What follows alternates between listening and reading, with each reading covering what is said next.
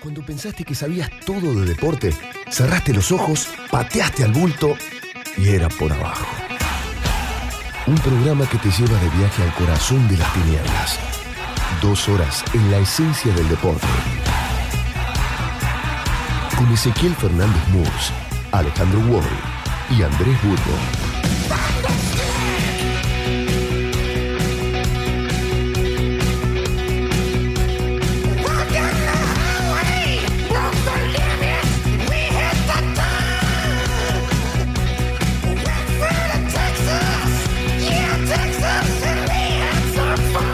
Hace 40 años, querido Santiago, en su edición, y voy a abrir la página 3, número 3106 del 17 de abril de 1979, la revista de gráfico titula con Galíndez, histórico triunfo, en referencia a un triunfo en Nueva Orleans por el título de los medios pesados, le ganó a Mike Rossman. De esa manera, Galíndez consiguió lo que no había conseguido nadie. Había perdido el título y lo había recuperado. Pero en un recuadrito abajo dice, exclusivo el encuentro Pelé-Maradona. Es una historia que se cumplen 40 años. Ojeando la revista, después vemos que esa, en esa semana, el 15 de abril, por la séptima fecha del torneo metropolitano, el gráfico le puso 10 a Maradona, figura rutilante del 3 a 1 contra River, dos goles de Maradona, otro de mm, Sagiorato, descontó Pasarela, pero claro, lo que quedó en la historia es que eh, Pelé se encontró con Maradona.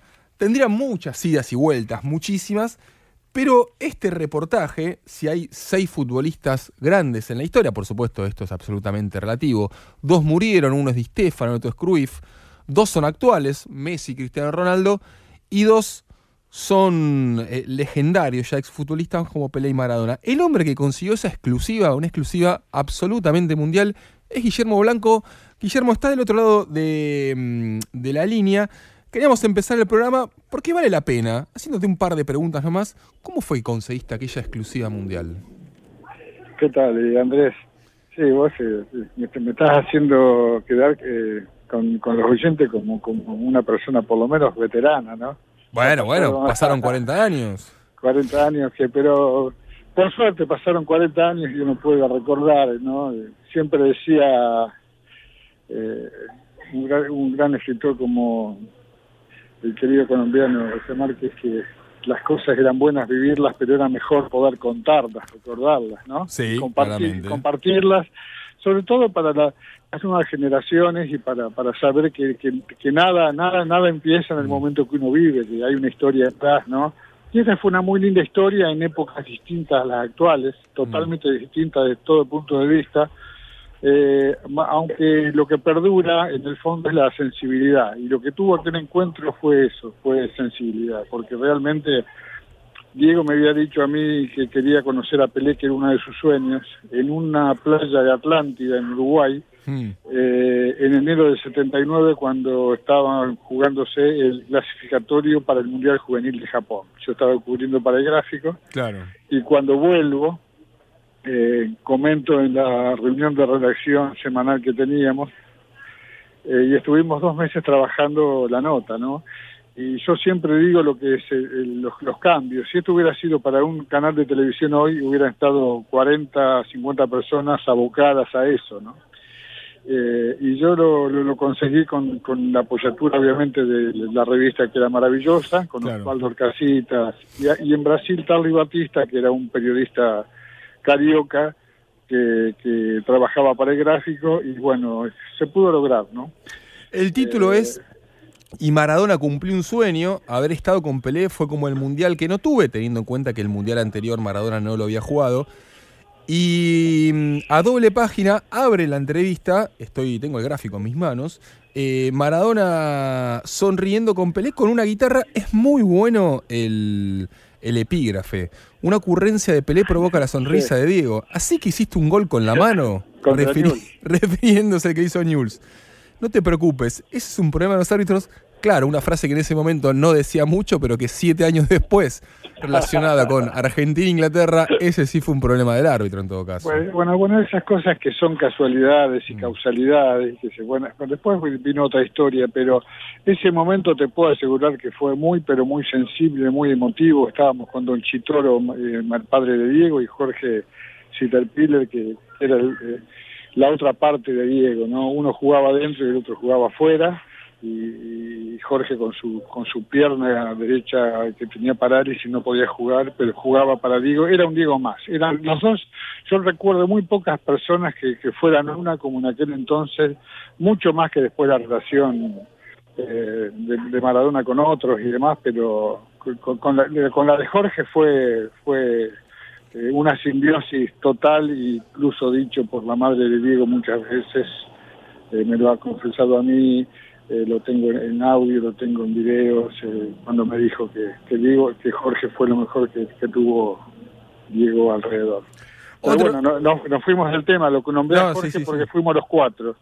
Después el partido con Huracán, que le gana a Argentinos Huracán en la cancha de Huracán. Sí. Anoche casualmente estábamos charlando con Vicente Cayetano Rodríguez, que había sido el técnico de Huracán. Nadie sabía nada, era un absoluto secreto el viaje de Diego a, a Río de Janeiro. Y, y ni siquiera en el, ni siquiera el presidente Próspero Consoli lo sabía, Andrés.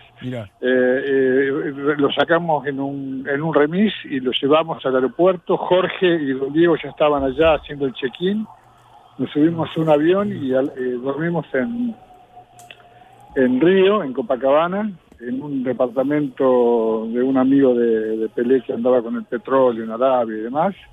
Y al otro día, al mediodía, se produjo el encuentro de una hora que fue, bueno, fue, fue lo que vos estás viendo ahí en, en- en ese gráfico, ¿no?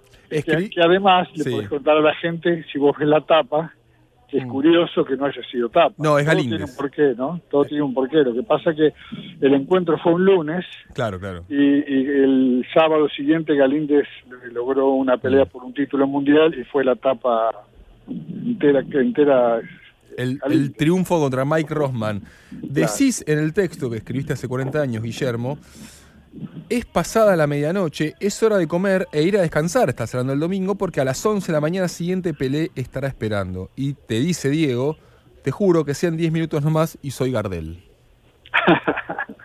que fue todo muy, muy muy espontáneo, muy sensible. Yo le contaba a Pablo Lisoto, que estábamos hablando para La Nación Mm. hace un par de días, que, que recordé una cosa que, que ha vi- visto desde ahora, mu- muestra los tiempos y la dimensión humana. Estábamos muy, muy nerviosos con ese video escénico de antes de que llegara Pelé, aunque lo estábamos esperando en la casa, él había salido, vuelve, abre la puerta y nos paramos con Diego, Jorge y Chitoro para y don Ricardo Alfieri, que había ido con nosotros, el Sí. legendario don Ricardo Alfieri, el fotógrafo, eh, que era amigo de Pelé y entonces era, era mejor eh, eh, para, para que el ambiente fuera eh, más lindo. Y viene Pelé y todos, eh, don Ricardo se prepara para hacer la foto del abrazo inicial con quién, obviamente con Diego. Claro. Pero no, siguió de largo y lo fue a abrazar a don Diego, a, a Chitoro, y le dice, hola papá. Y a mí me quedó eso, ¿viste? Porque realmente, y, y lo, lo recordé después, creo que ni está en la nota eso, pero lo recordé después como una cosa eh, distinta, eh, como un mensaje más de lo que eran esos tiempos, de lo que era el jugador y lo que era la persona. Viste que nosotros somos eh, proclives a, a- a endiosar muchas cosas y, y de golpe estamos estamos ante hasta un Pelé que en aquel entonces te imaginas lo que era, ¿no? Mm. No sé si te acordás, pero al domingo siguiente, ya en Buenos Aires, Con River jugaron, ¿cu- ¿cuántos puntos le pusiste a Maradona? creo que 10. Le pusiste 10, absolutamente. Argentinos 3, River 1, dos goles de Maradona, uno de Sagiorato, descontó Pasarela, cancha de ferro, séptima fecha del Metropolitano 79, que daría inicio al tricampeonato de River, pero Maradona la rompió a los El título, seis creo- el título que fue un 10, pero además tenía un adjetivo, que era un 10, clasifi- 10 clasificado, un 10, eh, algo así era el título de la nota. Argentinos con un 10 sobresaliente. Sobresaliente, ahí está, ahí está. Ahí está. Bueno, la Y- memoria, el, el alemán a veces nos deja todavía Está muy bien. recordar algunas cosas. Guillermo, muchas gracias por este hermoso recuerdo. No, no, no, gracias a vos y, y- y a ustedes por recordar todas las cosas buenas que, que, que tiene y ha tenido nuestro deporte. Un abrazo grande. Un abrazo. Haber conocido a Pelé lo tomo como el mundial que no tuve, dijo Maradona en el 79. Me muero por conocer a Pelé, me conformo con que me dé 5 minutos y si me da 10 soy Gardel, dijo también en el 79. Yo sabía que Pelé era un dios como jugador, ahora que lo conocí sé que también lo es como persona, también en el 79. El día que conocí a Pelé me temblaron las piernas, del 80. Pelé habla demasiado, tendría que cerrar la boca, en el 82. Pelé era un ídolo como futbolista, pero como comentarista tiene más quilombos que yo en la cabeza, 82.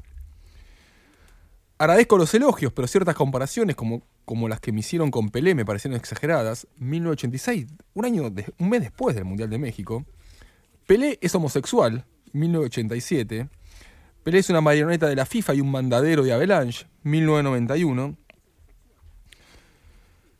Pelé debutó con un pibe, 2000.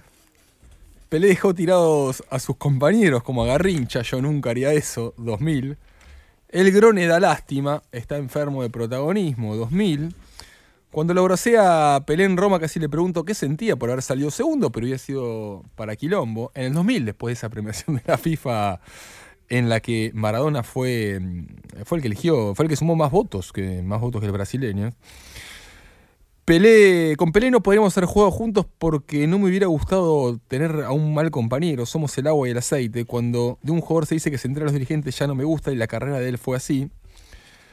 Prefiero estar arruinado por la droga y no tener que declarar ante los diputados por corrupción como le pasó a Pelé. Yo no robé a nadie, 2001. Pelé se sigue cogiendo pibes. En el 2001. Todo esto dijo querida Hani, Hola. Diego Armando Maradona.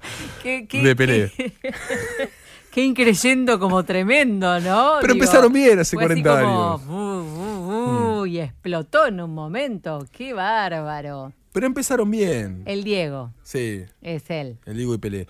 Sí. Bueno, Pelé tuvo problemas de salud en estos días y Diego Armando le mandó un abrazo. La gente después tiende a quererse. Sí, claro. Al final sí. Mm. Eh, bueno, son dos, dos unos. Son dos número uno, claramente. Claro. claramente. Bueno, estoy absolutamente convencido que sabés que acaba de empezar un nuevo torneo del fútbol argentino. Ajá. ¿Tanto así? Sí, se llama Copa de la Superliga. Copa de la Superliga. Mm. Sí, te sorprende el nombre Es porque, claro, raro, es algo sí, nuevo. Sí. A ver, ¿de dónde viene este nombre? En Francia, en su momento en España, pero ya no existe más, y pasa también en, en, Alema- en Inglaterra, hay tres torneos. Está la Liga, Sí. está la Copa del Rey en España, la Copa de Francia en Francia, este, la FA Cup en Inglaterra. Y después hay un tercer torneo que se llama en Francia la Copa de la Liga, que la juegan equipos de primera y segunda división. Ajá. ¿Qué es lo que pasa acá? En el fútbol argentino, hace unos años decidieron pasar de 20 a 30 los equipos de primera. De es una barbaridad, no existe eso en ningún lado del mundo. Entonces están tratando de eliminar dos equipos por año. O sea, hay cuatro descensos, dos ascensos. Con lo cual no puedes hacer un torneo a dos rondas porque si no tenés que jugar 46 partidos. No te alcanza el, el calendario. Lo tenés que hacer una ronda, pero te queda corto. ¿Qué hacen con los tres meses que faltan? Bueno, inventamos un torneo, que es el torneo de la Copa de la Superliga, que acaba de terminar la liga el torneo Sí. pasado. Racing festejó contra Defensa y Justicia eh, en ese empate 1 a 1, que ya no importaba porque Racing había sido campeón. Se sí. hicieron los descensos y como faltan dos o tres meses, bueno, em- em- emparchamos esto, esto que falta. O sea que va a haber dos campeones en el año. Sí y no. ¿Por qué? Porque una cosa es el campeón de liga, que es Racing, que no lo va a sacar nadie, y Sí. otra cosa es un campeón de una copa, de la misma manera que hay un campeón de Copa Argentina. Ajá. La Copa Argentina es como el segundo torneo, este vendría a ser el, torneo, el tercer torneo. Hay que diferenciar entre torneo de liga, que es el torneo tradicional más importante, y los las copas, que son como torneos un- secundarios, para decirlo de alguna Un manera. ganar alguito clase B. Entonces, no, Sí, no va sí, a tener no. categoría. Sí, no, en la historia del fútbol argentino hay infinidad de copas. Ajá. La Copa Argentina que se está jugando ahora se había jugado en el 69 y en el 70. Tenemos la Supercopa Argentina que el año pasado fue importante porque la jugaron River y Boca. River le ganó a. Boca en Mendoza. Sí, me que Es el acuerdo. campeón de la Copa Argentina contra el campeón de la Liga. En el 93, cuando se cumplieron 100 años del AFA, se jugó la Copa Centenario, Sí. que la jugó Gimnasia. ¿Gimnasia ganó una liga? No, no ganó una liga profesional, sí amateur, pero sí en este caso ganó un torneo de Copa, una Copa. En el 58 que se jugó, en paralelo al Mundial de Suecia, la Copa Suecia. Empezó en el 58, Atlanta jugó la semifinal en el 59 y jugó la final en el 60. Jugó a razón de un partido por año y Atlanta salió campeón de la Copa Suecia. ¿Te parece una ridiculez del pasado? Bueno, es como un raro. Sí, hace dos años, ¿sabes lo que pasó? Racing salió campeón del 2014, Lanús salió campeón del 2016. Como no podían jugar con una copa eh, contra el campeón de la Copa Argentina porque eran torneos cortos de semestre, dijeron, bueno, hagamos un campeonato entre estos dos campeones cortos. Se llamó Copa del Bicentenario porque se jugó en el 2016. Una copita más, que nunca más se jugó. Hablando del pasado, la Copa Ibarguren se jugó entre 1913 y el 41. ¿Qué era la Copa Ibarguren? Había una época en que el torneo argentino no era un torneo argentino, era un torneo porteño. Los equipos rosarinos, santafesinos, no participaban, hasta el 41. Lo que se hacía hasta el 41 fue los campeones del torneo de AFA jugaban contra los campeones de la Liga de Santa Fe. Con lo cual a veces jugaban Racing Newell, Racing Central, Tiro Federal Boca cuando entran a jugar los eh, equipos rosarinos a los torneos de AFA del 42 al 58, esa copa pasó a ser entre los campeones de AFA contra los campeones de la Copa Presidente de la Nación, que jugaban las ligas regionales. En el 52 River, campeón de la Liga Argentina, le gana al campeón de la Liga de Santiago del Estero tenemos la Copa Escobar en los años 40. Ahora no se les acaba nunca la inventiva. No, el ¿eh? fútbol argentino es muy, es muy generoso. Qué creativos. Y esto es más creativo todavía. En la década del 40 todavía no estaban inventadas las definiciones por penales. La definición por penales es un invento de los españoles, de un torneo llamado Carranza que se juega en Cádiz. Terminaban empatados, ¿qué hacían? Sorteo. Entonces dijimos, no, hagamos penales. Y empiezan a hacer penales. Esto fue en la década del 60. Sí. pero ¿qué pasaba antes? Pasaban dos cosas. Había un segundo desempate que era por sorteo, pero había un primer desempate que era por corners, por tiros de esquina. Y Huracán en el 43 sale campeón de la Copa Escobar porque empata 0 a 0 contra Platense, pero tuvo más corners 4 a 1 que Platense, entonces salió campeón de la Copa Escobar y sumó lo que la gente quiere, la famosa estrellita. ¿Querés más copas en la historia argentina? Como no estaba mal esa de los corners. Para mí es mejor que los mundiales. eh, perdón, para mí es mejor que los penales, claramente. Porque digo, no, tiene más que ver con el partido. Totalmente, está muchísimo más involucrado y tiene que ver con cómo mm. jugaste. Claramente, El penal, digo, después, o sea, por ahí vos hiciste un partido mm. horrible y mm. tuviste buenos tiros de penales y ganaste a uno que no merecía, ponerle. claramente, claramente coincidimos. Tenemos la Copa Estímulo, que se jugó dos veces nada más, en el 2028. Huracán y Boca salieron campeones. Era una copa, se jugaba en paralelo, la Copa América, no le importaba a nadie, con lo cual los organizadores dijeron, bueno, que los dos que están primeros eh, jueguen la final. Era Huracán y Banfield, pero había dos, eh, dos asociaciones. Banfield renunció, con lo cual Huracán salió campeón sin jugar la final. Fue una especie de campeón desierto. También había una copa que se llamaba Copa de Honor, Municipalidad de Ciudad de Buenos Aires. Esto también pasa internacionalmente. River en el 2015, el River de Gallardo, el de Holland el año pasado, ganaron la Suruga Bank. ¿Qué es la Suruga Bank? Es el campeón de la Copa Sudamericana contra el campeón de la Copa de la Liga de Japón, del tercer torneo de Japón. ¿Por qué es oficial? Bueno, evidentemente le pusieron mucha plata a los dirigentes de la Conmebol y dijeron, esto es oficial.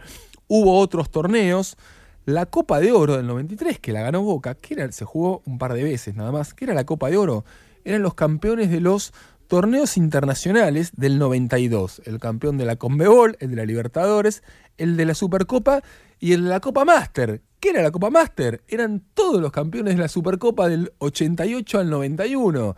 ¿Qué era la Supercopa? Los campeones de la Copa Libertadores.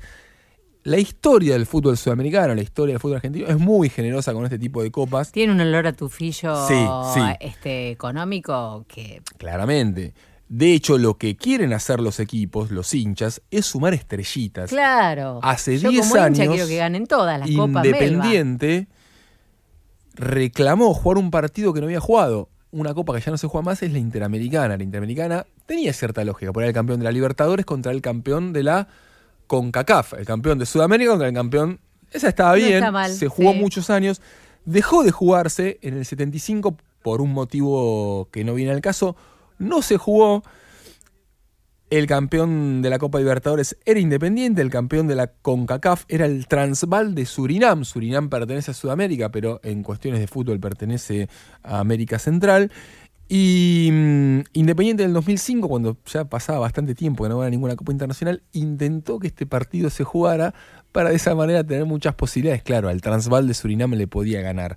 ¿Te parece ridículo? Bueno, Racing en estas horas está tratando que le den por oficial una Supercopa Interamericana. Es un torneo que no se jugó nunca. En el 88 Racing juega contra un equipo de Costa Rica llamado Herediano. Le gana 3 a 0 en Estados Unidos. ¿Qué era Herediano? Herediano era el campeón de la Copa Camel. La Copa, la Copa Camel era un torneo organizado por la marca de cigarrillos que se jugó entre el 85 y el 91, elegidos por invitación, no había ningún mérito deportivo ahí. Herediano la gana en el 88, Racing que había ganado la Supercopa la gana en el 88, o sea, Herediano no era campeón de la Conca, de la Conca De nada. la Champions, de la Conca Champions, digamos, sino que era campeón de la Copa Camel, que era un torneo ficticio, digamos. Le ganó la final a un club que yo no conocía, Leones Negros de México. Y por estas horas el presidente de Racing está intentando que se la den como oficial. Se lo merecen, che, escúchame, no jugaron contra nadie. Lo que digo además es el campeonato hoy sería recontra súper políticamente incorrecto. No, pero la Ni Copa- una sí, locura, además o sea, eso. Con el que cigarros auspician deporte, hoy... uf, Bueno, no sé qué entendiste de todo esto, querida Hani. Lo que te quiero decir es que la Copa de la Liga, que se empezó a jugar hace exactamente 68 minutos, Colón está empatando 0 a 0 contra Tigre. Tigre ya descendió, tiene que jugar el Nacional B, pero tiene que jugar esta Copa de la Liga. Dentro de un ratito van a jugar Gimnasia y Newell's. Dicho eso, este año la Copa de la Liga tiene formato de copa. A partir del año que viene, como el torneo va a ser entre 24 equipos, va a haber 23 fechas, va a quedar más tiempo todavía para llenar. Supuestamente va a tener formato de liga. No me explique, o sea, no me preguntes por qué, pero va a tener formato de liga. Los partidos van a valer para el descenso, con lo cual Newell's, que arranca muy mal, le puede ir muy mal en el torneo de liga, irse, quedar peligro, eh, muy en una situación muy desventajosa con el descenso, después salir campeón de la Copa de la Superliga, pero igual irse al descenso. El fútbol argentino es muy generoso, pero nosotros estamos muy generosos esta noche y después del corte te voy a explicar qué vamos a regalar.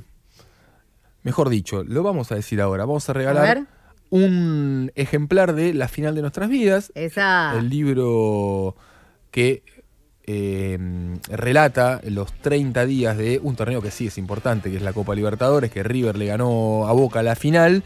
Eh, España. Vamos, en España, una final absolutamente inédita. Vamos a poner en nuestras eh, cuentas de Twitter y de Instagram que eh, acabamos de inaugurar, era Muy por bien. abajo 110, la 1110, con una pregunta que es la siguiente. ¿Quién fue el autor el, eh, del primer gol de la era Gallardo? Tiene un poco de trampita, por supuesto. ¿no? Somos generosos, pero no tanto. Cuando esté por terminar el programa, de todos los ganadores vamos a sortear y el ganador, la ganadora, le no? ganadores, se lo vamos a. mm, Bueno, le vamos a regalar esta, esta edición de la. Final de la Vida. Sí, Claro, sí, sí, sí, sí. está muy bien. Ahora volvemos.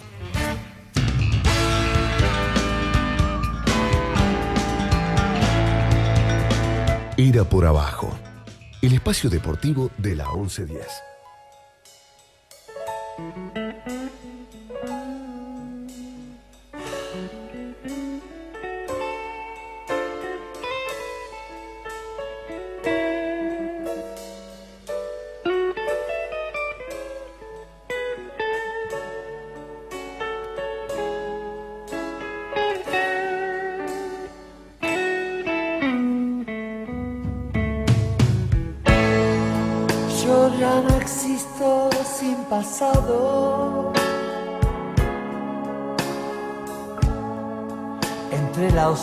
Oscuridad y la luz. Yo sé que existo en otro lado. Yo ya perdí el autobús.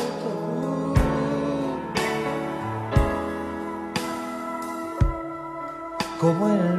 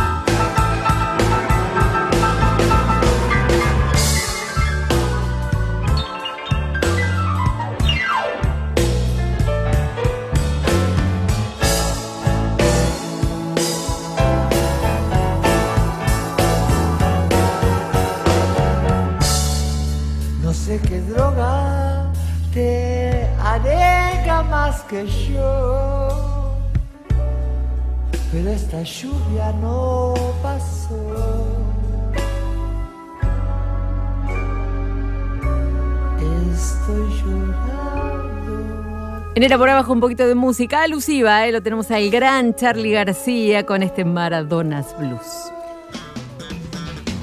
¿Cuántos se han inspirado eh, para hacerle música al Diego? Sí, sí, sí, sí, una cosa de loco, ¿no? Sí, claro, es el Diego. Sí, es el Diego. Y después vamos a, a escuchar, porque es un programa un poco maradoniano, un poco también de, de Patricio Rey y sus redonditos de ricota. ¿Cómo no? Eh, vamos a escuchar otra, otra versión. ¿Cómo está la gente? Respondiendo de una manera vertiginosa. Algunos aciertan, otros no. ¿Cuál es la consigna de esta noche? Por un ejemplar de. eh, un, eh, un ejemplar de la final de nuestras vidas. ¿Quién anotó el eh, primer gol de River en la era Gallardo? Bueno, obviamente me ¿Qué equivo- año fue esto, Andresito? esto fue en el 2014. Eh, Bangioni contra Ferro, dice Ine Schumacher. Teo Gutiérrez, pregunta Demian. Lanzini contra Millonarios de Colombia, un amistoso. Teo en la ciudad de La Plata contra Gimnasia. Juan Dequia dice Manu Lanzini, un amistoso contra Millonarios. El primer oficial Teo Gutiérrez contra Gimnasia. Bueno, mm, yo me mandé una macana, Hani, porque en mi tweet, que nadie se dio cuenta, puse, eh, vamos a sortear un ejemplar de Era por Abajo, verdad vamos a, a- a sortear un ejemplar de Bueno, eh, la ahí. final de nuestras vidas. Bueno, ¿vos sabés quién tiene que entregar un libro en estas horas? Por eso no está aquí. No, ¿quién? Alejandro Wall. Ah, pero usted. ¿Y sabés por qué tiene que entregar un libro? ¿Por qué? Porque Racing acaba de salir campeón. Ah, muy bien. Qué mucho, o sea que Nadie vos, sabe. Ale, Sí. los tres, qué top son. Nadie sabe ¿Qué? cómo se va a llamar el libro. ¿Vos te animás a preguntárselo? Sí, obviously. Además quiero que me lo diga. A ver. Hola, Ale. ¿Cómo están? ¿Nos vas a decir cómo se llama? ¿o No, no, puedo, no puedo. Ah. ¡No! bueno, gracias, Ale. No puedo. ¿Cuándo lo vas a anunciar? Eh, cuando me dejen, estamos hablando con la gente y todavía, todavía tenemos. Che, estás, pues, felicitaciones, Ale, que yo no te vi. Eh, ce- ¿Celebraron mucho vos, tus niños, todo? Yo celebré Sí. eh, mucho, viste que yo te dije Sí. que hubiera sido de Racing de haber podido elegir. Eh, Sí, sí, así sí. que está contenta, contenta, en honor a mi nono Felice Versace. Qué che, bueno, ¿y estás escribiendo todavía o ya estás, ¿en no, qué no, estás? Estoy, estoy escribiendo, estoy escribiendo, estoy escribiendo mucho y estoy escribiendo todo el tiempo y creo que sueño, Andrés me debe entender, pero sueño con letras y con, con cosas porque te termina variando. A veces este por, me puedo organizar un día en donde quizás paso 12 horas frente a la computadora escribiendo y eso... eh, Pero no es tu primer libro, ¿vale? No, no, no, no. No, O no, sea, de que es una gimnasia que ya con Andrés conocés. hicimos el último Maradona, sí, Claro. pero no, es no, eh, no, nunca había escrito una cosa así tan rápida, ¿no? Ah, claro, claro. ¿Cómo lo llevas? ¿Eh? ¿Y cómo lo llevas? Y es raro, pero a la vez es como que eh, también tenés esa, esa sensación de que no, no puedes, eh, digamos, que tenés que darle y darle y darle y darle, entonces es co- nosotros que estamos más acostumbrados a escribir notas, Sí. eh, se parece mucho más a escribir una nota esto, ¿no? Claro, tenés la presión del tiempo y del apuro. Sí. No nos vas a decir el título, tiene absolutamente lógica. Ahora, ¿ya hay diseño de tapa? No, no, nada. No, eso sí que no, ¿eh? Todavía estamos ahí viendo fotos y imágenes y estamos eh, viendo ¿Y cuál qué es. es? la Porque que este es un Racing que Lisandro López evidentemente tiene una connotación diferente al resto, superior, pero al mismo tiempo es un Racing colectivo, ¿no? ¿Cuál, cuál es la decisión ahí? Porque, mira, la, la tapa del libro que estamos sorteando hoy, que es La final de nuestras vidas, es el Piti Martínez, que me parecía genial, porque es la foto, digamos, de, Sí. del triunfo. Pero al mismo tiempo, si le tenés que poner un pero, que es fácil encontrar un pero a todo, es bueno, pero faltan otros jugadores. No fue el triunfo Claro. del Piti Martínez, fue el triunfo de todos, especialmente el equipo de Gallardo es un equipo, Ponele, digamos. claro. El Racing también es un equipo. Sí, lo que pasa es que Racing tiene jugadores que en un nivel realmente muy alto eh, y que quizás eh, ni siquiera fueron eh, titulares durante todos los, todos los partidos, es más, que casi que te dirían que eran eh, suplentes que iban eh, rotando, ¿no? Eh, por ejemplo, Neri Domínguez. Eh, Neri Domínguez fue un jugador, te diría, fundamental para lo que hizo Coudet eh, que lo conocía además de Central y que lo, lo, lo- Racing eh, eh, lo trae de México, pero en rigor lo- el último equipo que había jugado era Independiente. Eh, y, y Neri Domínguez tiene un rol vital porque en algunos partidos eh, Chelo Díaz no pudo jugar y él jugaba de medio centro y si no se iba, eh, fue- llegó a ser central, algo que no había jugado nunca en primera, pero sí lo había hecho en inferiores. Sigali, eh, el propio Marcelo Díaz, que es tal vez eh, el- era el centro del juego del equipo, cuando llegó Zitanich, Zitanich, el arquero Arias también, pero igual aún así es muy difícil, eh, Saracho, pero aún así es muy difícil no no no personalizarlo en Lisandro, más allá de- el- del Racing colectivo, eh, muy difícil no, no personalizarlo en, en, en Lisandro, ¿no? El Lisandro es la imagen, el ícono, y si vo- y es muy curioso porque si la, eh, si la imagen o el ícono del River eh, campeón en Madrid fue el Mm. Piti Martínez, Sí. eh, acá también de alguna manera fue Lisandro contra Independiente, pero no haciendo el gol él. Y eso es un poco la, asistencia. la- la asistencia a Saracho, ¿no? O sea, el, el- el toque por el costado de campaña, la, asi- la asistencia a Saracho y el gol de Saracho, que es de alguna manera el eh, no el, el- el 3 a 1 el, el 3 a 1 del Piti Martínez este, arriba. ¿Y cómo es a, a los dos, les pregunto, el tema de la decisión final de la tapa? Yo quiero a tal en la tapa. Y no sé cuánta injerencia tuvo Andrés ahí. ¿Les, les, les dan bola, digamos? No, yo propuse tres títulos. Ah, no, no, pero digo, por ejemplo, la tapa, esto que vos decías, No, por ahí la foto hubiera sido... No, No, No, pero pero- tampoco te cambia la vida, digamos. no, no es te que la, verdad, digamos, lo que saben son ellos, los Claro. Entonces yo, te ahí- yo me llevar. relajo bastante en eso. Está bien. Sí. Vos también, Bueno, yo había Ale. propuesto, yo había propuesto un nombre inicial que no, no, no gustaba para nada y después fuimos por un segundo que bueno, lo, lo, lo podíamos dejar así eh, y el tercero estamos muy contentos todos. Eh, Ah, bueno. que, mm. Eh, después eh, creo que también es, es muy curioso. ¿Sabes que Era una, hay una cosa que estaba pensando es que cuando vos Andrés publicaste Ser de River, Sí, eh, eh, yo me acuerdo que, bueno, yo publiqué Academia Carajo ahí sí. y, y, y era muy extraño porque eran dos excepcionalidades, dos cosas muy sí. excepcionales. Gracias, era- Panoso. Claro, Sí. pero digo, una era el descenso de River, que era algo que era improbable que pudiera suceder, y el otro era que Racing sea campeón, ¿no? que era algo muy difícil de que, de que eso pueda Sí. suceder. Eh, y hoy estamos ante otra cosa, o sea, el desafío en realidad de contar esto es que ya no es algo tan extraño que Racing sea campeón. No. No, no, no, no. Eh, digamos, qué sé yo, ¿quién se podría sorprender que en un año Racing fuera campeón? ¿no? E incluso, No, no va a ser fácil, pero si, si ocurre, no, no, no, no, no, no va a ser sorpresivo, digamos. claro, claro, bueno, na- eh, eh, al propio River no le es fácil salir campeón de un torneo local. No, no, River no sale campeón desde el 2014. claro. Eh, mm, Ale, ¿estás eh, disfrutando o estás sufriendo escribir? Te lo pregunto porque por lo general suelen ser las dos cosas. sí, son las dos cosas. Igual estoy eh, sufriendo menos de lo que he sufrido en otros momentos. Eso es raro. Porque Pero tam- porque creo que el, el, eh, hay una cosa mucho más de, de- de- de que ahora surge como medio a borbotones eh, y sabes que es un tiempo mu- mucho más acotado y que sí, sí, ah, sí, sí, sabes sí, que sí, sí. es ese momento, entonces eh, disfruto más, a la vez eh, tenés esa, esa, hay una sensación de que no podés volver, que, que es distinto cuando haces un- un trabajo más a largo plazo, que es que no, acá sentís que no puedes volver demasiado para atrás, viste, que lo que hiciste es medio lo que queda. Eh, bueno, salvo algunas Que, que te hubiera gustado tener más tiempo, poder revisar No, más, tiene que salir ahora, tiene que salir Es así, es lo no, que es. no, no, no, no, sí, claro, no, no, no, no, no podría haberme puesto esa opción nunca. Simplemente Ok. digo que eh, eh, cuando te, te largas a escribir y medio que volvés y haces alguna serie de correcciones, pero viste en el acumulado, igual por ejemplo en términos de, ca- de cantidad y demás estoy como bastante bien y tengo tiempo todavía, ¿eh? o sea no es que ¿Cuándo entregás?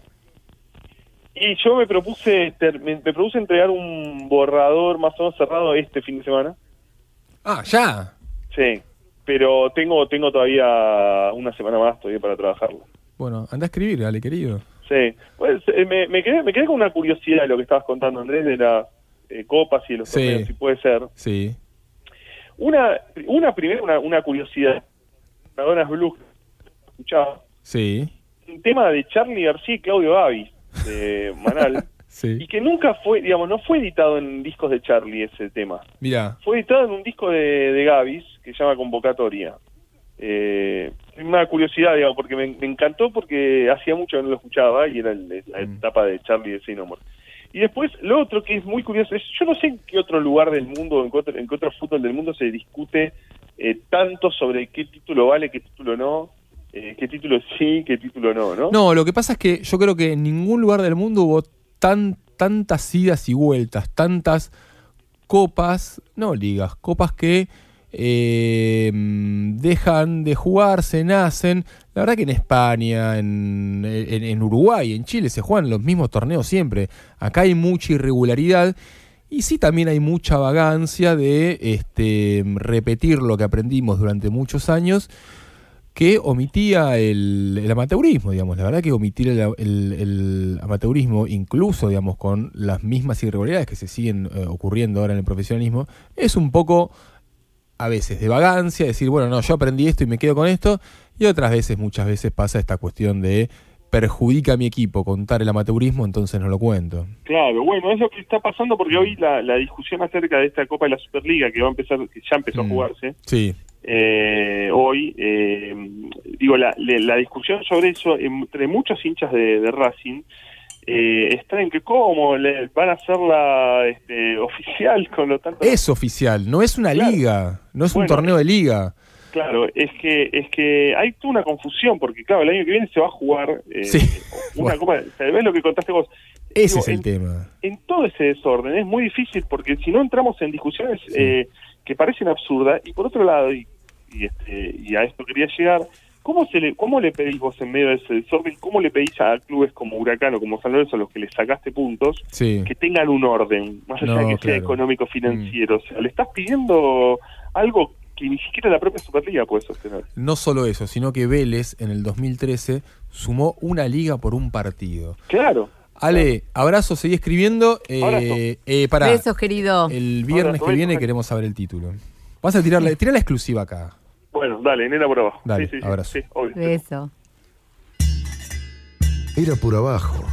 Deporte, entrevistas, debates, actualidad, historia. Todo el deporte del mundo en la 1110.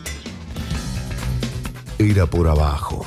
Historias del deporte en el deporte. Jani, eh, primer fracaso de la noche. Quería preguntarle a Lewol cuál era el título de su libro, no me lo dijo. No, no, Mi se- segundo no fracaso era preguntarle a Fernández Murs de qué equipo es hincha. No me lo va a decir, pero. Nunca de los Fernández- nunca. Sí, Por lo va a decir, lo va a decir en este programa. Dejó. eh, está ocupado en sus múltiples tareas. Nos dejó un hermoso audio hablando justamente de Maradona. A ver qué dice. Amigos, Burgo querido, Wall que anda por donde anda, este, disculpas por no poder estar ahí, pero cuando esté el programa ya comenzado, estaré en el Bafisi, invitado muy especialmente por gente que hizo un documental muy trabajado, muy detallista, muy íntimo sobre la vida de Vito Dumas, el navegante solitario, aquel navegante, el primero creo que en el año 42 cruzó el solitario eh, el Cabo de Hornos. Eh, y, y haré de cronista de espectáculos esta noche. ¿Por qué? Porque quiero contar también que el viernes pasado fui al teatro, ahí muy cerquita de la radio, al Centro Cultural de la Cooperación, y me fui a ver el Trinche, el mejor futbolista del mundo. Ya en Era por Abajo tuvimos hace algunos meses, eh, poquitos meses, a Alejandro Caravario, autor también del libro El Trinche. ¿Quién es El Trinche? Que es libro y que ahora es pieza de teatro, porque fue estrenado, ya había sido estrenada la pieza el año, pasado en España, anduvo por Rosario y ahora se quedará algún tiempito aquí en Buenos Aires. El Trinche ya sabemos que es una leyenda de nuestro fútbol de los años 70, sabemos que lo máximo de esa leyenda es que jugando en Primera C y con 28 años, él forma parte de un combinado de estrellas rosarinas. En el año 74 están los jugadores de Newell y de Central, está Mario Sanabria, el Mono Berti, Mario Kempes, y que ese combinado le gana 3-1 a la selección que está por ir al Mundial 74 eh, y que Karlovic jugando en Primera C, 28 años, como dije, número 5, habilidoso, lento, eh, que se adueña de la pelota y del equipo, ese número 5 parece que fue la figura. Eh, y encima, dos años después de ese partido, en el 76, ya con otro técnico en la selección, César Luis Menotti, bueno, lo convoca a una serie de entrenamientos y no aparece, y no aparece, la leyenda dice que estaba pescando, él luego lo desmintió eso de que estaba pescando, lo concreto es que no apareció, no, no fue. Y entonces a partir de toda esa leyenda del Maradona que no fue, es que se, eh, se ha ahora alimentado el mito, eh, que siempre existió en Rosario, siempre, recontra existió, pues fue capo en Central Córdoba. Em, a ver, la obra eh, eh, para los futboleros tiene cosas este, muy divertidas eh, que tienen que ver con divertidas, muy profundas que tienen que ver con el diálogo que tiene Karlovich con un periodista. Karlovich es Claudio Garófalo, un muy buen actor. El periodista es Lucas Ranzani, también hace un muy buen papel Lucas Ranzani. Y el periodista no puede creer que a este tipo no le interese la fama. ¿Cómo no te interesa salir en la tapa del gráfico? Pero ¿cómo no te interesa brillar? ¿Cómo no te, te- te interesa hacer goles? Le, claro, le preguntaría, ¿cómo no te interesa ganar un balón de oro? ¿Cómo no te interesa jugar en primera? Porque jugó apenas cuatro partidos en primera. Jugó dos en Rosario Central y dos en Colón. Eh, y, y ese diálogo entre el periodista y Karlovich, que le, que le va diciendo que no, que a él la fama no le interesa, que lo que le interesa es el juego. Wow, va poniendo algo muy interesante. En realidad la obra no es sobre fútbol ni sobre Karlovich, si bien son tan los personajes. La obra nos habla del deseo, de la libertad, nos habla de la vida y la muerte. Es un Karlovich que dice que lee poco, pero cita muy a fondo a Spinoza, cita a Nietzsche, canta ópera, pero maravillosamente bien canta ópera. Eh, y, y, les digo algunas frasecitas del Karlovich que vi el viernes pasado en el Centro Cultural de la Cooperación para que vayan viendo de por dónde va la historia. Él le dice al periodista que sí, Argentina es mi país, pero no necesito gritárselo a otros. Parece que le escupimos el himno al de enfrente. No me querrás convencer de que jugar al fútbol tiene que ser un servicio a la patria. No hay que amar una camiseta. Amar a una camiseta hace que uno ame el resultado y no el juego. Las camisetas son de distinto color para no confundirse y saber a quién hay que pasarle la pelota. El Trinche Karlovich habla también de que, del no gol. ¿eh? Eh, eh, yo recuerdo alguna vez haber visto a Looking for Eric, Cantona, cuando Cantona le piden su mejor gol y Cantona dice, no, no, no voy a decir un gol, voy a decir una asistencia, que fue un gran pase que le dio a Ryan Giggs. Eh, bueno, el Trinche habla de, que, bueno, que si él queda 10 centímetros de la línea, tiene que empujarla nada más, pero no, no lo hace. ¿Para qué servía ya meter el gol? Si ya era gol. La pisé y me volví para mi campo. Dice, me paro con la pelota debajo de mi pie izquierdo, la aguanto y no la empujo. ¿Y qué? ¿Es gol o no es gol? Si me obligan, es gol. Pero si yo tomo la decisión, es gol para mí, aunque no suba al marcador. No acepto las reglas que me digan cuándo es gol. Yo soy la regla que decide. Yo soy el gol. Y no soy diferente si la pelota entra o no entra. ¿eh? Le hablan de al Trinche, el periodista le habla entonces del Diego, de Maradona, le dice, le habla de la jugada del Diego a los ingleses, ¿eh? del gol de Dios, ya no el de la mano de Dios, sino del gol de Dios, del gol del pie de Dios. Y entonces el Trinche le dice que yo no lo hice una vez y contra los ingleses, yo lo hice siempre y no necesito jugar un mundial. Dios es un lujo que no pude permitirme, por eso tuve que jugar al fútbol y le preguntan, pero ¿podrías haber jugado con Maradona? Eso era como querer abrocharse a Dios, el Dios de ellos, sembrado por ellos, cosechado por ellos. ¿eh? Entonces ahí está el Trinche Karlovich en su mundo particular. Eh, claro, es un mundo que puede sonar inaceptable para quienes trabajamos en el alto rendimiento deportivo, los periodistas que escribimos tapas de no sé qué, informamos en las grandes cadenas de cable.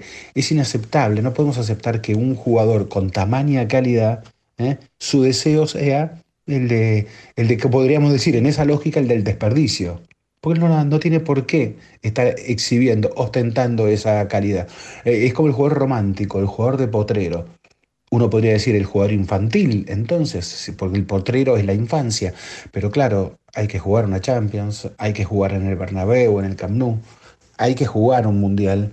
Eh, el trinche se queda eh, en ese refugio del potrero, en ese refugio de la infancia, y a partir de allí entonces es como más fácil alimentar el, relato. Y, esta semana, y voy cerrando con esto, estimados, eh, claro, había escrito en La Nación porque justo me entero también que ya está este año, estamos a meses de que se estrene un documental de Asif Kapadia. Kapadia es el director eh, de cine inglés de origen indio. Los más fanáticos recordarán que fue el que hizo el documental de Ayrton Senna, fabuloso, entra en la cabeza de Ayrton Senna, en la cabeza mística de Ayrton Senna, de ese tipo que iba a 300 kilómetros por hora bajo la lluvia, creyendo que Dios iba a su lado, ¿no? Hasta que se mató en Imola, eh, con 34 años. Y después hizo un documental, más, algo más reciente, sobre Amy Winehouse, que ganó Oscar ese documental, que también es otro documental fabuloso. Véanlo, por favor, uno ama a Amy Winehouse después de ese documental. Em, en ambos documentales siempre hay otros malos eh, que, combaten contra ellos. Eh, pero claro, Amy murió a los 27, Sena a los 34. El Diego está vivo y el Diego todas las semanas es una historia aparte. ¿no? Entonces, qué difícil para Capadia hacer entonces una historia sobre Maradona. Bueno, según me cuentan, esa historia está muy centrada en Nápoles, es la historia del Diego llegando a Nápoles, dicen que el arribo es de una filmación espectacular, las imágenes que ha logrado Capadia. Capadia además acelera y desacelera viejas imágenes. Los entrevistados por Capadia, eh, Daniel Arcucci, Gonzalo Bonadeo, Fernando Signorini, por lo menos aquí en Buenos Aires, algunos de ellos, eh, encuentran que sus testimonios están también muy acelerados. Es como que tienen un ritmo vertiginoso por momentos. Eh, inclusive recuerdan ellos que fueron entrevistas de, seis días, tres horas de grabación por día repeticiones de frases, enfatizar algunas palabras que les pedía Capadia. ¿eh? Ese es el Diego que, está tratando eh, Capadia. ¿no? Y un Diego, claro, si Sena y Amy Winehouse tenían enemigos, eh, y así es más fácil eh, trabajar sobre el mito, eh, claro, el Diego los colecciona, sabemos, los enemigos. Bueno, me dicen que el documental eh, es... em, duro en algunos momentos, pero duro, eh, muy humano a su vez, que es el propio Diego el que asume una parte muy dura de su vida y que la cuenta con extrema crudeza, según me han contado quienes ya lo han visto o han visto buena parte de- del, del documental. Y lo último que les quiero decir, alguna vez lo hemos hablado en Era por abajo, ¿no? Eh, claro, hace bien, el trinche hizo bien en no meterse en esa jungla que es eh, esa fábrica de ídolos que se fabrican, se usan y luego se tiran. ¿no? Alguna vez hemos hablado de, de Garrincha y, y- y de cuando es el, propia, el propio ídolo el que se juega, juega a la autodestrucción. Eh, y qué difícil que es que los otros, malos o buenos, puedan frenar ese proceso de autodestrucción cuando el propio protagonista está empeñado en autodestruirse. Eh, Garrincha fue un claro ejemplo de eso. Hay que entrar a esa jungla. Bueno, el Trinche Karlovich no quiso entrar. Eh, Maradona entró y ahí la lleva. Sobrevive y nos lo cuenta Capadia. Al Trinche nos lo cuentan en teatro. Les mando un gran abrazo y será hasta el viernes próximo.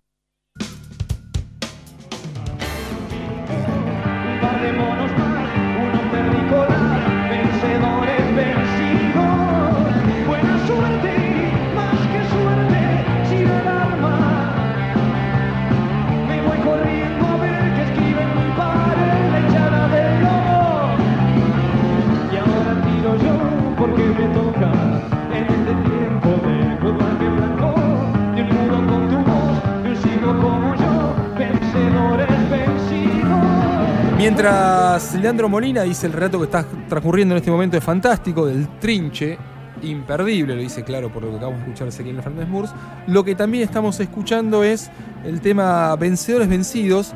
El indio, cuando cambia la letra y canta Me voy corriendo a ver qué escribe en mi pared, la hinchada del lobo.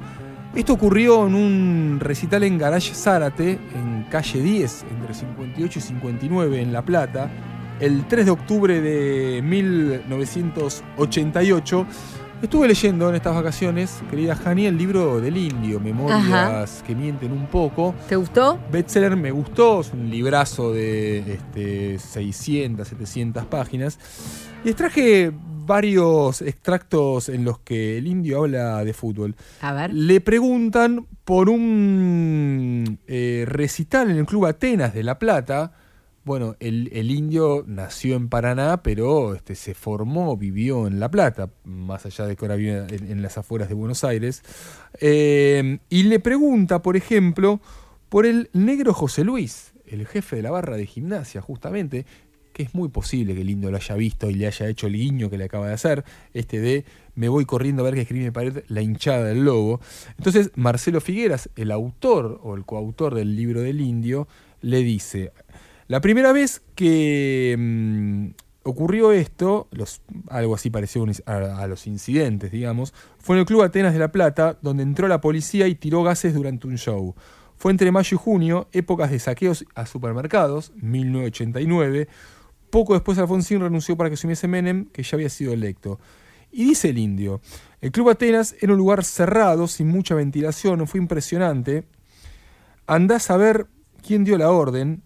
La cana entró de asalto. Eh, Sky estaba en el escenario y un costado tratando de ver cómo hacer para que no se llevaran preso a Enrique, Enrique Sims. Después me sumé a Sky, él tocaba y yo estaba al lado, al lado de él, atorados los dos ante lo que ocurría.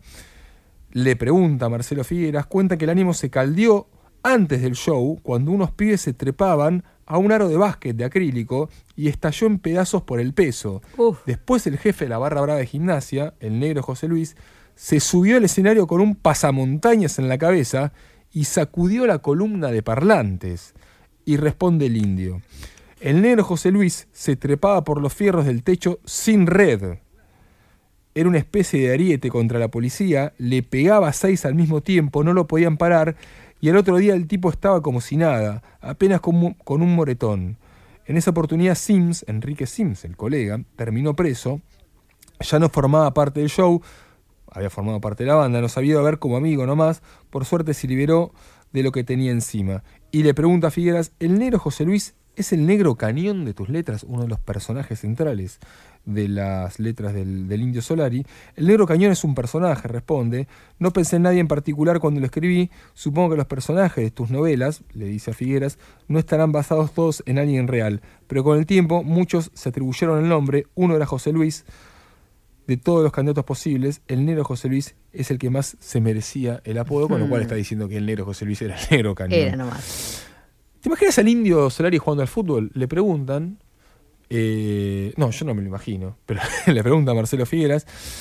Dice que, a excepción de Walter, el Semilla, eh, a excepción de Walter, ni Semilla ni Sky jugaron nunca al fútbol. Yo jugué un poco, me gustaba, tiraba buenos centros. Mirá qué particularidad esa. Pero ante todo era amigo de los que jugaban bien y por eso me metían en sus equipos, dice el indio futbolero. Fui un buen marcador, ahora ojo, no pasaba 10 metros de mitad de cancha porque no me gustaba entrenar. Era sucio para jugar, no pegaba fuerte, pero te sacudía el tobillo todo el primer tiempo y en el segundo ya no podías correr. Una cosa extraña esta definición del indio Solari futbolero y muy particular. Es un programa en cierta forma maradoniano, o lo estamos vinculando con algunas cosas de Maradona, y en otro extracto del libro, el indio Solari dice que, claro, habló de Maradona en una letra y está hablando de noticias de ayer. Se refiere a cuando Maradona se desgració el campeón del hiperfútbol. Claro, estamos hablando del 91, eh, épocas del ojo, de un ojo para el bayón idiota, cuando la policía encuentra o busca a Maradona de una manera poco feliz para Diego, claramente fue una redada. El indio Solari, cuando escribió Noticias de ayer y habla del campeón del hiperfútbol, está hablando de Maradona.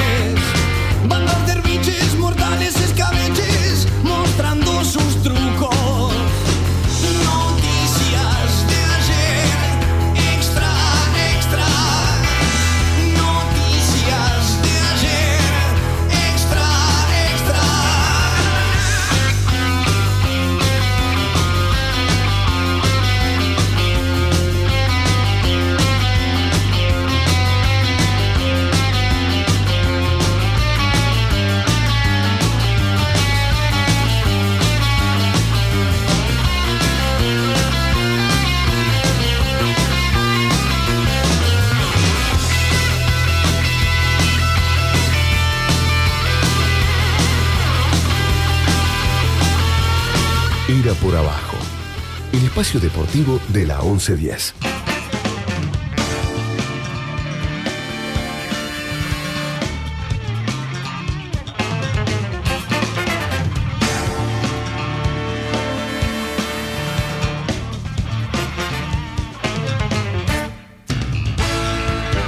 Nos gusta leer eh, página 12, eso lo contaba León Gieco, ¿no? Siempre leemos a página 12.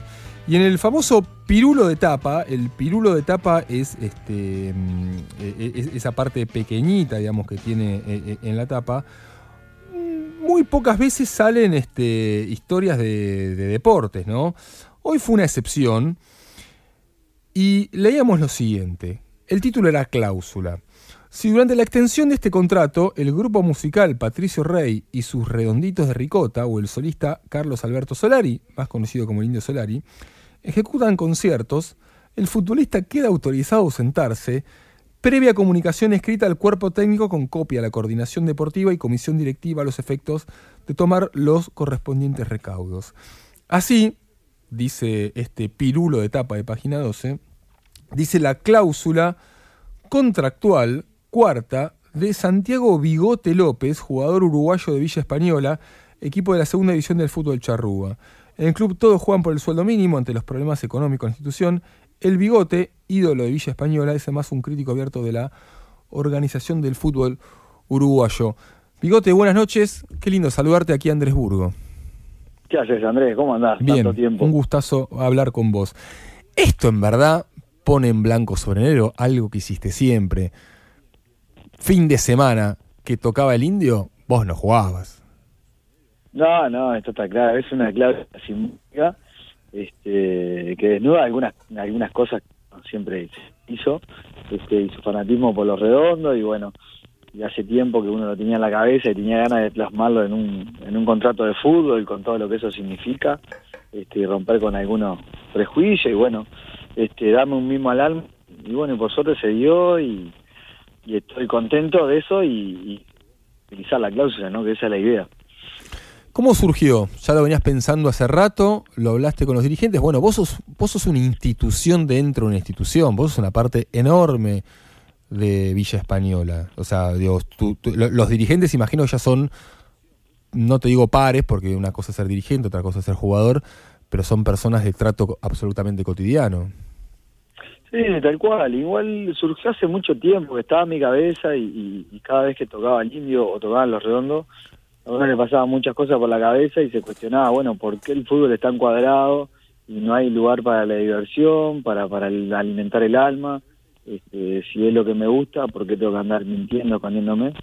Este, y bueno, y ahora que ya estoy un poco más grande dentro del club, todo lo que vos dijiste es verdad, que uno es como una institución, este, no me gusta pararme en ese pedestal y tener coronita, pero, pero bueno, hay cosas que uno se va ganando y bueno, y se llegó el momento, se lo planteé.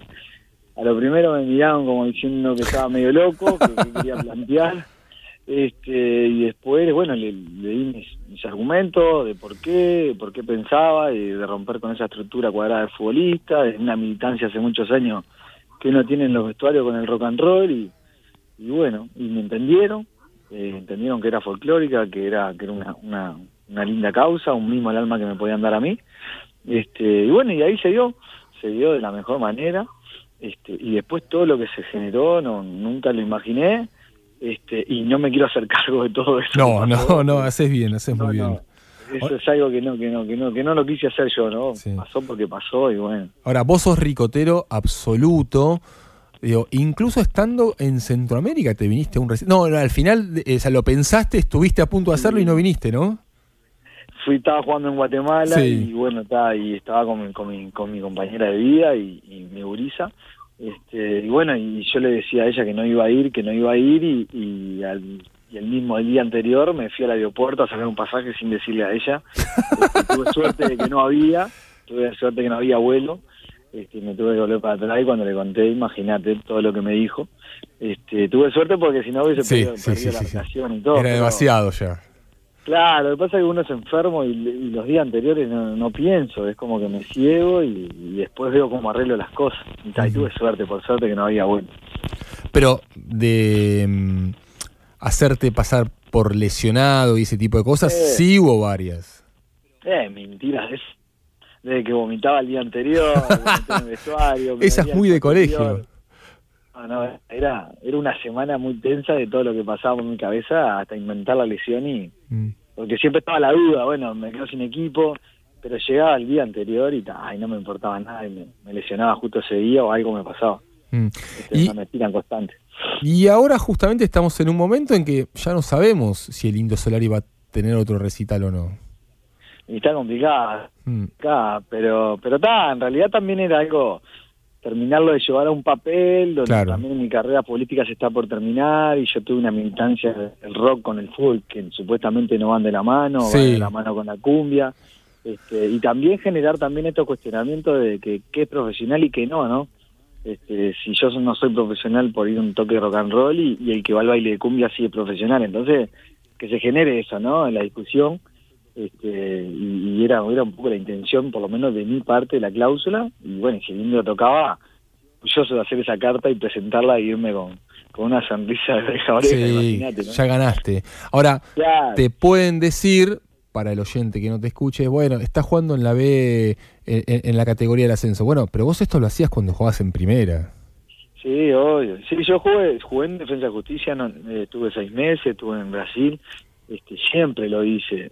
Igual a veces no importa dónde esté, está, está bueno que uno pueda plasmar y, y darse un gusto de felicidad. Yo siempre digo que en el fútbol hay cláusula de todos los colores. Por guita Sí. todas se pueden hacer, Obvio. pero por felicidad siempre son cuestionadas. Entonces, yo pongo siempre el ejemplo, se lo dije, tuve que encarar a todo mi plantel, ¿no? Contarle la locura que yo tengo, porque también ellos lo tengo que respetar.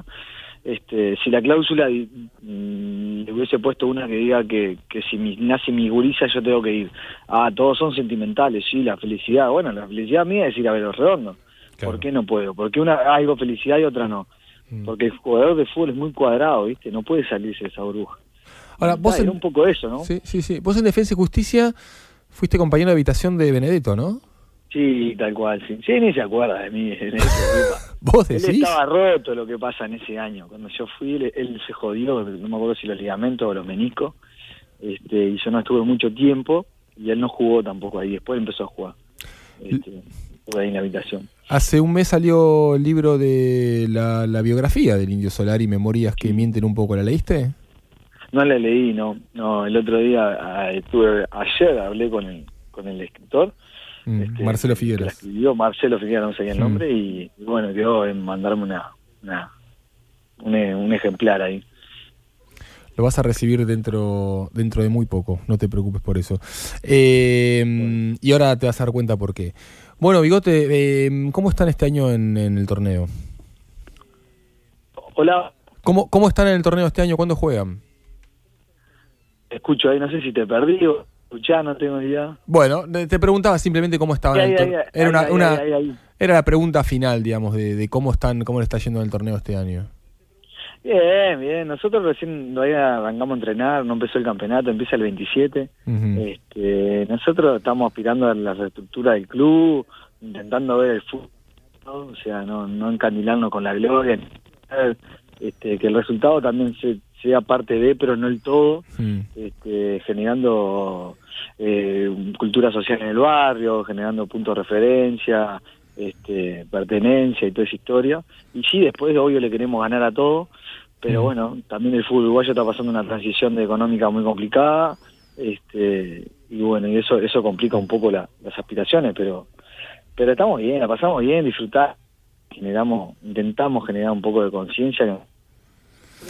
Esa es una, es una palabra muy poco habitual, disfrutar en el fútbol, ¿no?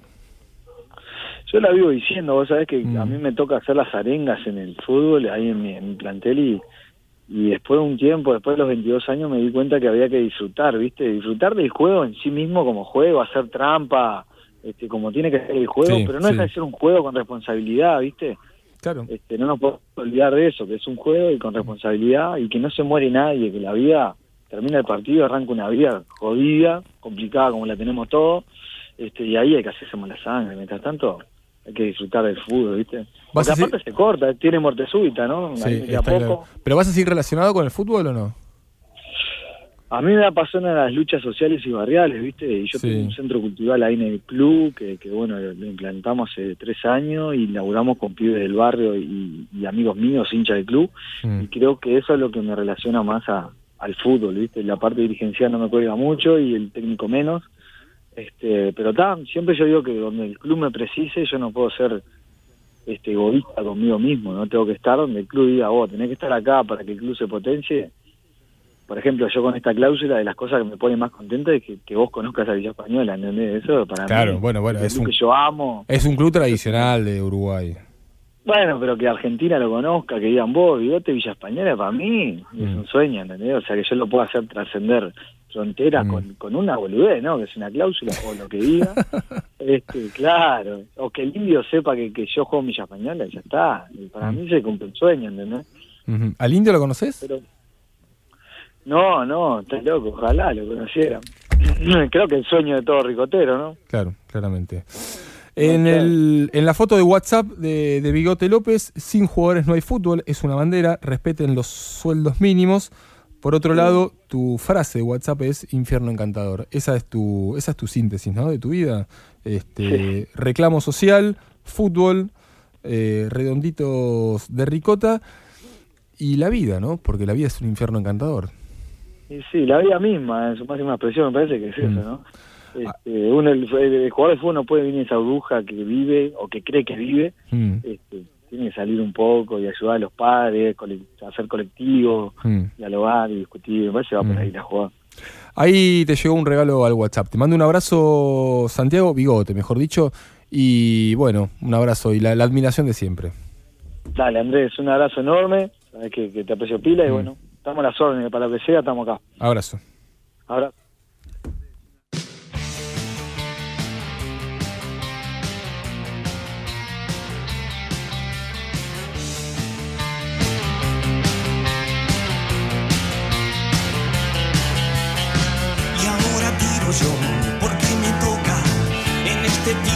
De plumaje blanco.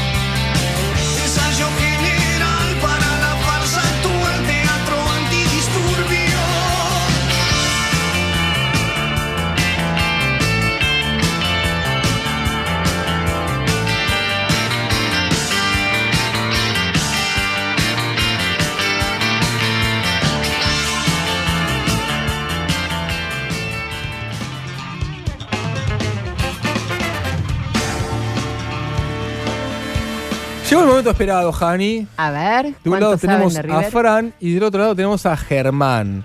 Hola, Fran, ¿cómo te va? ¿Todo bien ustedes? Bien, todo bien. Gracias por participar. Hola, Germán, ¿cómo te va? Hola, ¿qué tal? ¿Cómo vas? ¿Todo bien? Bien. Fran y Germán eh, respondieron con corrección entre decenas de equivocados que dijeron que el primer gol había sido de Teo Gutiérrez contra Gimnasia. No, el primer gol oficial fue de Bangioni contra Ferro. ¿Cuál era la trampita que teníamos en esta pregunta?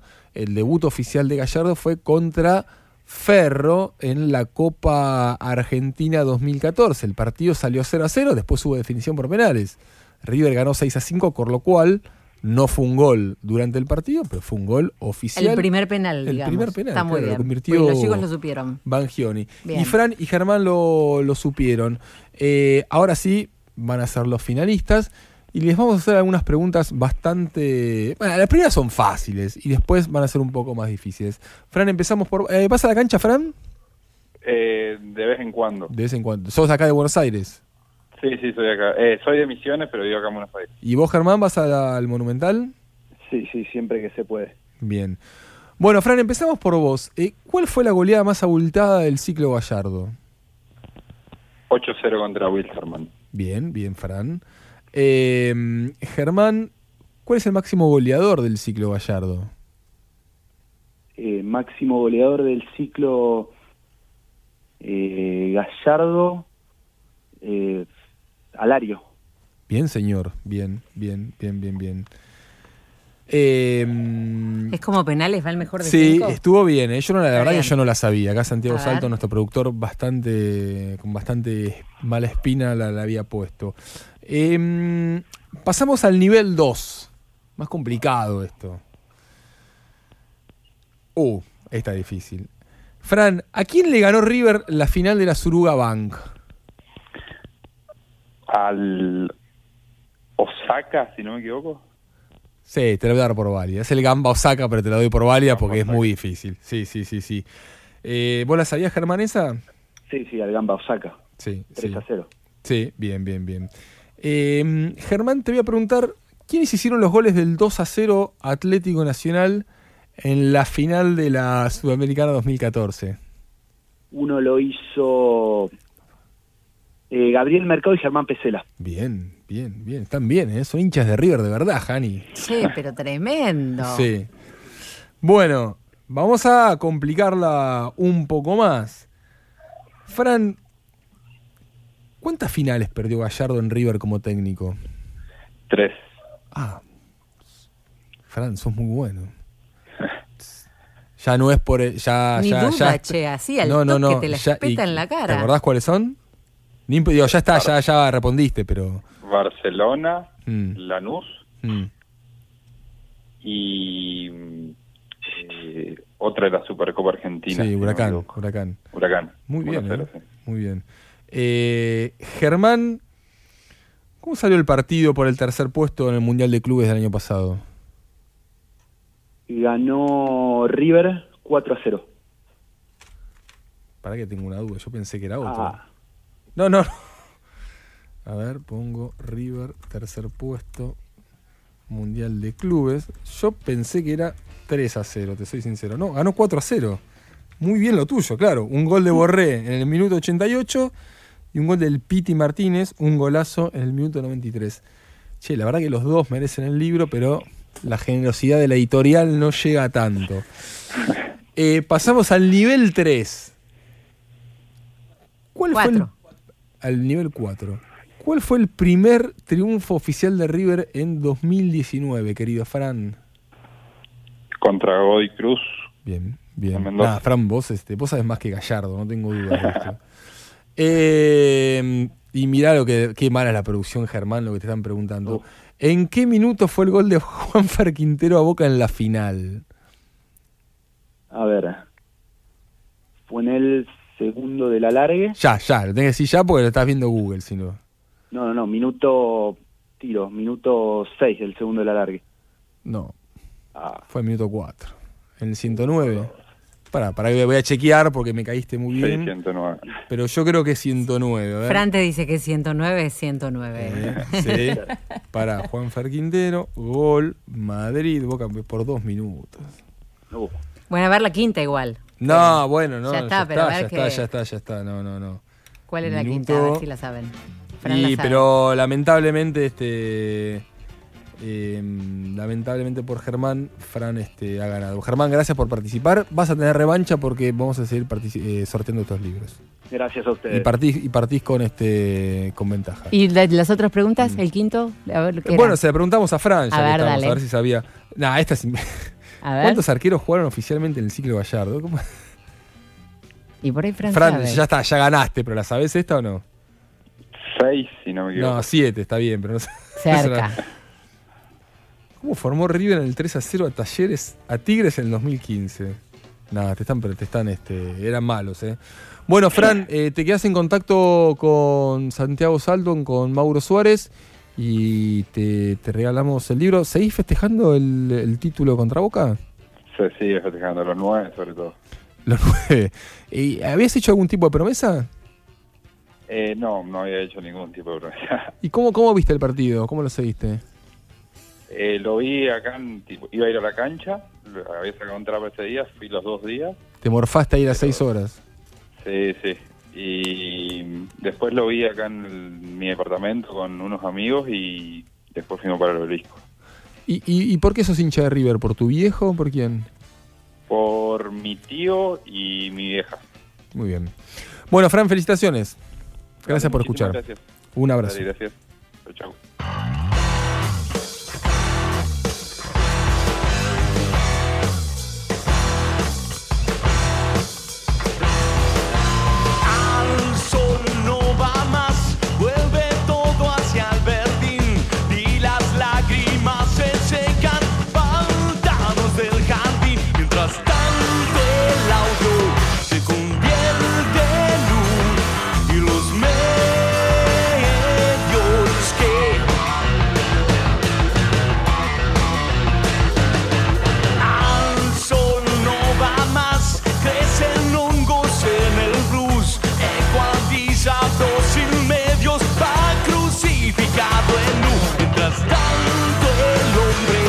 se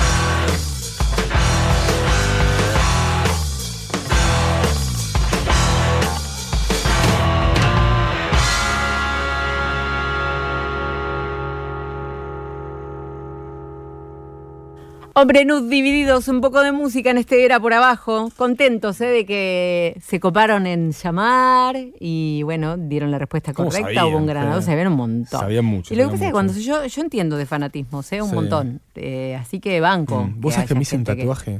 Sí, claro, obvio, lo habías prometido. Yo me Sí. acuerdo que la promesa nos la contaste acá, no la dijiste al aire, pero era un tatuaje. Un tatuaje del autor está, del. En, en verdad es un poco de trampita, porque la promesa era el nombre del autor del gol. Dije, bueno, me poner el nombre de Juan Fer Quinteros. Este, me puse. La remera y el número. Sí, la remera Está y el bien. número. Este, lo puse en Twitter y en Instagram. En Twitter me empezaron a decir malísimo, feo, horrible, qué sé yo. Y en Instagram hermoso, qué sé yo. Eso es un poco la, la diferencia Pero entre, viste que- entre Twitter e Instagram. sí, ¿no? claro, es lo Sí, que es. Sí, sí. Twitter es para quejarse de todo, no puedo pagar la luz. Instagram es para mostrar que estás en Europa. Es la misma gente. Claro. Pero básicamente esa es la diferencia. Es apasionante el comienzo de la Copa de la Superliga. Al 0 a 0 entre Colón y Tigre, le seguimos un 0 a 0 a los 40 minutos entre Gimnasia y Newell's. En todo caso, yo creo que la noticia hoy del día es eh, el anuncio que hizo San Lorenzo de Almagro de firmarles el primer contrato a 15 Ah, bien, de San vi. Lorenzo. Muy bien. Una imagen Genial. impropia de lo que era el fútbol femenino en Argentina hasta hace pocos meses. Jugadoras firmando un contrato profesional para un torneo que ya comenzó, ya está en funcionamiento, pero básicamente eso es lo de menos, lo que importa es lo que sigue.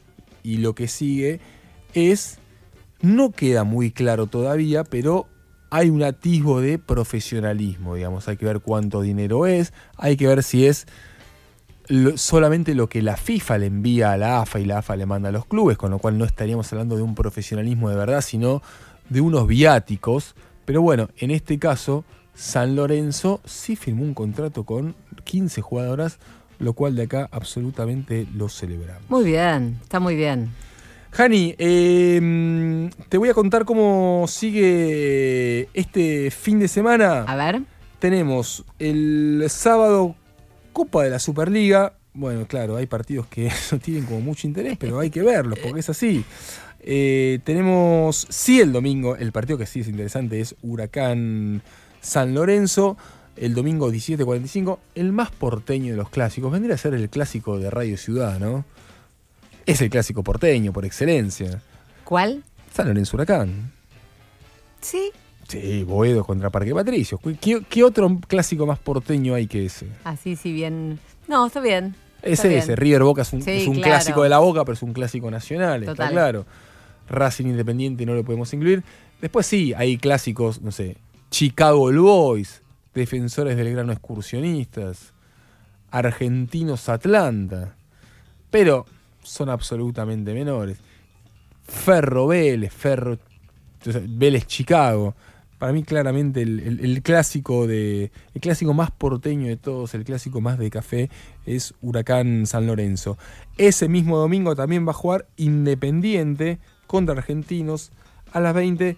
El resto de, de los partidos en principio no tienen mucha trascendencia, pero bueno, qué sé yo, es un torneo que está empezando, digamos, no de, no de la mejor manera. Para mañana, no sé cuál es tu plan mañana. Mañana va a ser el cumpleaños de mi hijo, de Ay, Félix. ¿cuántos cumple Félix? Tres ¿Como años, tres? Sí, Ese rubio bombón. está lindo, está Mi lindo. plan es familiar también, ¿eh? Me toca familia, así que. Mi madre es muy futbolera, así que si hay fútbol te mira todo. 11-15 juega el Barcelona. ¿Viste el Barça? Te lo Sin mira. Messi, sin Messi. ¿Por qué no? Y porque está jugando la Champions, Ah. claramente, y porque la Liga Española ya la ganaron, y porque es un partido fácil ¿Con de visitante contra el Huesca, de la misma manera que a las 10 de la mañana va a jugar la Juventus sin Cristiano Ronaldo contra el Spal 2013. Es un nombre raro, es el del Spal, ¿no? ¿Qué, qué argentinos hay en la Juve ahora? ¿Está Dybala? No, está solamente Dybala que está de suplente. O sea, claro, eh, yo pensaba en el marido de Wanda, pero no está más. ya. No, ese está en el Inter. Claro. Y después, el domingo a las 23.10, un horario raro, pero teniendo en cuenta que se juega en Perú, no es tan raro, hay dos horas de diferencia con Perú, la selección sub-17 de Argentina va a jugar por el título contra Ecuador. ¿De qué título estamos hablando? Del Sudamericano Sub-17. El objetivo está cumplido, básicamente, que es la clasificación al Mundial. Argentina ya clasificó al Mundial que se va a jugar en Brasil, se iba a jugar en Perú, cambió la sede porque Perú puede organizar un sudamericano, pero no llegaba a organizar un Mundial, así que eh, se va a jugar en Brasil. Argentina, este, de una primera ronda ahí nomás, clasificó en el último minuto a la, a la fase final, encontró el equipo finalmente Palo Aymar y va a terminar jugando este domingo 23-10 por el título contra este, Ecuador.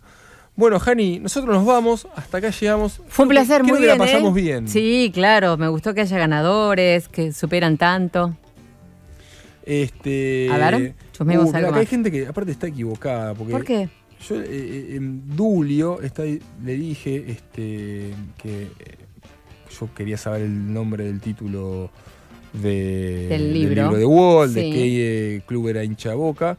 Y acá Dulio en Twitter pone un club que no lo voy a mencionar porque no, no, no, no, no, no sé si lo es, digamos, porque yo no sé, digamos, de qué club es Fernández Mur, lo tiene que decir él. Pero bueno, mando un abrazo enorme a todos. ¿Envía una sospecha? Sí, sí, sí, sí. Em, claro, Sebastián Bonino, nuestro, nuestro invitado de la semana pasada, y se lo blanqueé el otro día, pero eso en todo caso yo no lo escuché, fue, fue fuera, fuera del aire. Siguen este, escribiendo un montón de, de oyentes. Claro, la mayoría dice el gol de Teo Gutiérrez contra Gimnasia, el 1 a 1, que no fue así, porque Claro. con la trampita que nos caracteriza, dijimos que el primer gol oficial en el ciclo Gallardo fue el de Leonardo Angioni. En ese, mm, en ese este, inicio de ciclo que terminó 0 a 0 y después eh, terminó con, con el triunfo por penales. Por favor, señor Federico Pollack, ¿qué estás diciendo? No tiene que decir eso. Bueno, operador eh, Tomás Jureza, Jureza. estuvo Tommy con Gracias, nosotros Tomás. hoy. Gracias por la magia. Coordinación Mauro Suárez. Bien. Buen vino trajo Mauro Suárez hoy, me gustó. Bien también con Santiago Salton y Ramiro Barceló en la producción. Está. Estuvieron generosos los dos con sus bebidas. Locución, Marta Jani Versace. ¿Qué soy yo? Lo tuvimos a Alejandro Hugo, lo tuvimos a Ezequiel Fernández Mullo. Soy Andrés Burgo. Está. En este programa se llama Era por Abajo. Ya viene el señor Marchetti. Así es. Sí, no sé si va a estar nervioso o no por el partido de San Lorenzo contra Huracán. Por lo pronto, nosotros nos reencontramos el. Debe estar orgulloso por lo de las chicas de San Sí, Lorenzo. Sí, eso sí, seguro, porque absolutamente. está con el Power Girl a full. Está Y rodeado. un San Lorenzo que empezó muy mal el año, pero ya está casi en octavos de final entre los 16 mejores. Bueno, y el otro Marchetti es de, es de, Racing, así que Están viene, los dos Marchetti contentos, sí. Jani. Un placer, eh, Andresito. Feliz cumple para Félix mañana. Disfruten mucho en familia. Un abrazo. Nos vemos el viernes. Y mm, como está diciendo Santiago Salton del otro lado, felices cuatro meses para los hinchas de River.